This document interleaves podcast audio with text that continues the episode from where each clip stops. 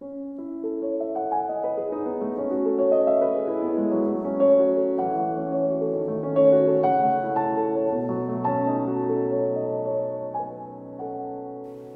迎大家收听小马修说中文播客，我是马修，你们的法国帅哥。我们今天会讨论一下古典音乐，特别观察印象派音乐这个流派。印象派是什么意思？作曲家属于这个流派是哪一位呢？怎么认出法国古典音乐与其他的国家有什么区别？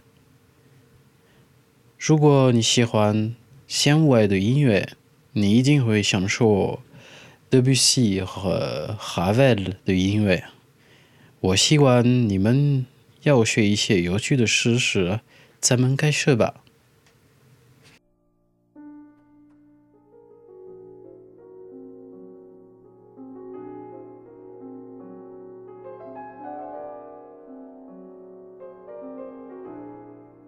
一八七四年四月，在巴黎展出，许多有名的艺术家展览自己的作品，其中有法国最有名的艺术家 Claude Monet。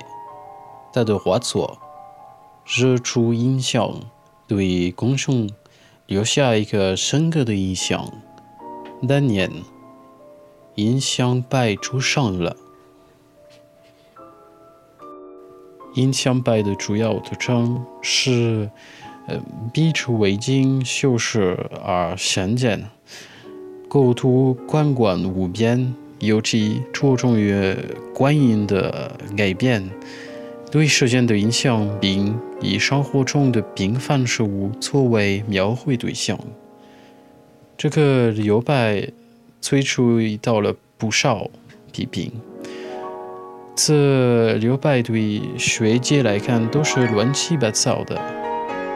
不过，印象派渐渐地成为时尚，印象派已到了越来越多艺术家的注意。呃，比如说 Claude Monet、Paul Cézanne、Auguste Renoir、Edouard Manet 等等，包括作曲家。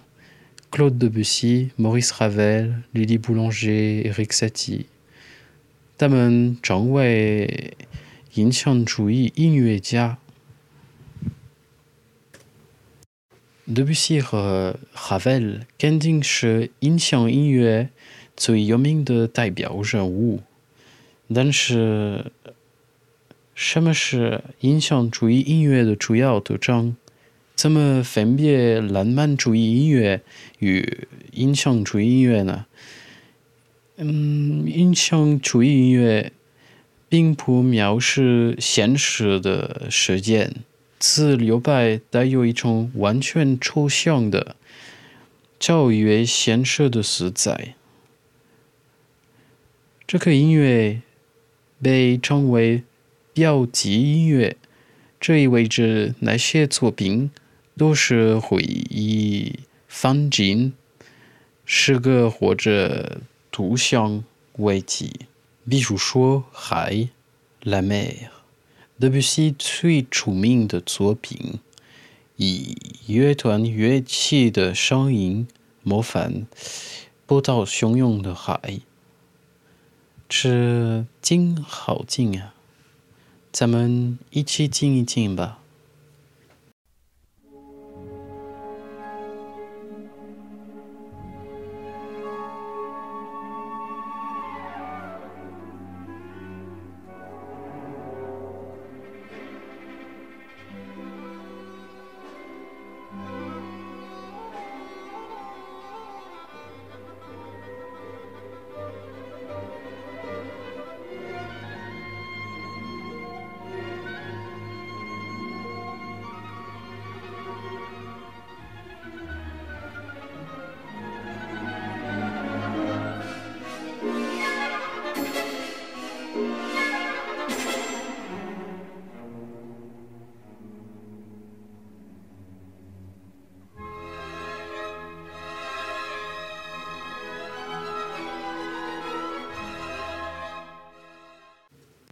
这种作品给我梦幻、印象还是暗示的感觉。为了达到这样的效果，作曲家用各种各样的手法，其中是专音阶的使用，还有亚洲特色的音阶，如中国古代的无声教式。德布西也创造出新颖的和弦，专音阶在德布西的作品方传。得到很好的体现。咱们听一下这个作品。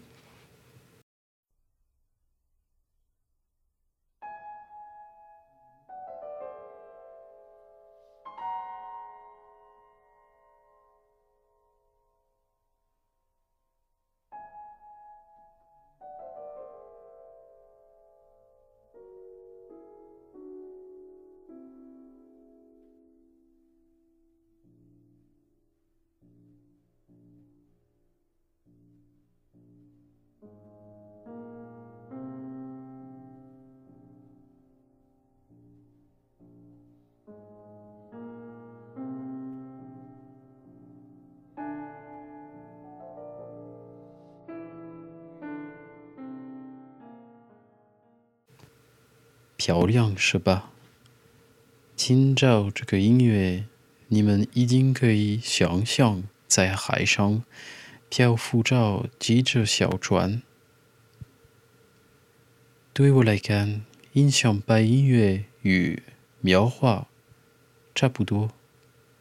德布西以干净的声音为描画一幅秘密的画作，就像魔法的音响。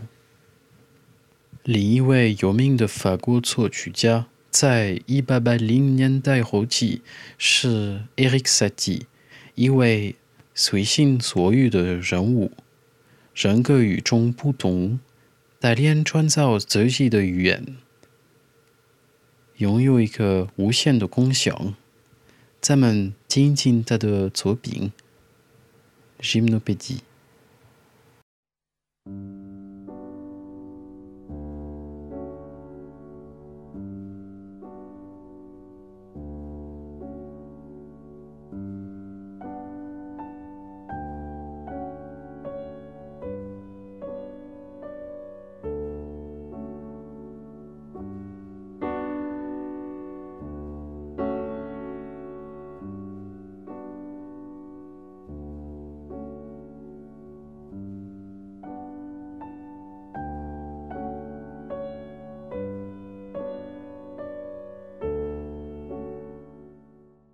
挺有意思，特别短的旋律，还有重复性的和弦。不过那个 Gymnopédie 的旋律让我心里有闷。那首歌有种哀婉动人的美。Ravel 的声域与 Debussy 几乎差不多，他出生于法国南部，那么他的作品。受到了西班牙的影响，他的音乐以纤维丰富和简洁著称，同时也被认为是二十世纪主要作曲家之一。他的钢琴乐曲并不少，如《镜》《Miroir》《夜之幽灵》《Gaspard de la Nuit》《水之嬉戏》《热度》。等等，咱们听一下《夜之幽灵》这个作品。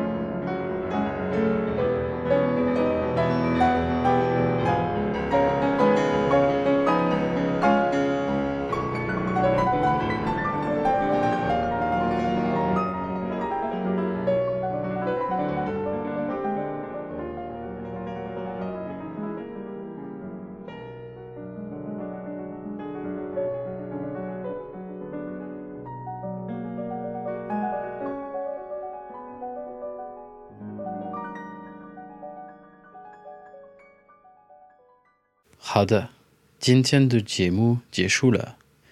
我希望大家享受了今天的话题。我自己也是作曲家，以印象派作曲家为榜样。我后来已经给大家分享更多与音乐有关系的内容。如果你喜欢这个节目的话，点赞和关注小马修说中文在 Spotify。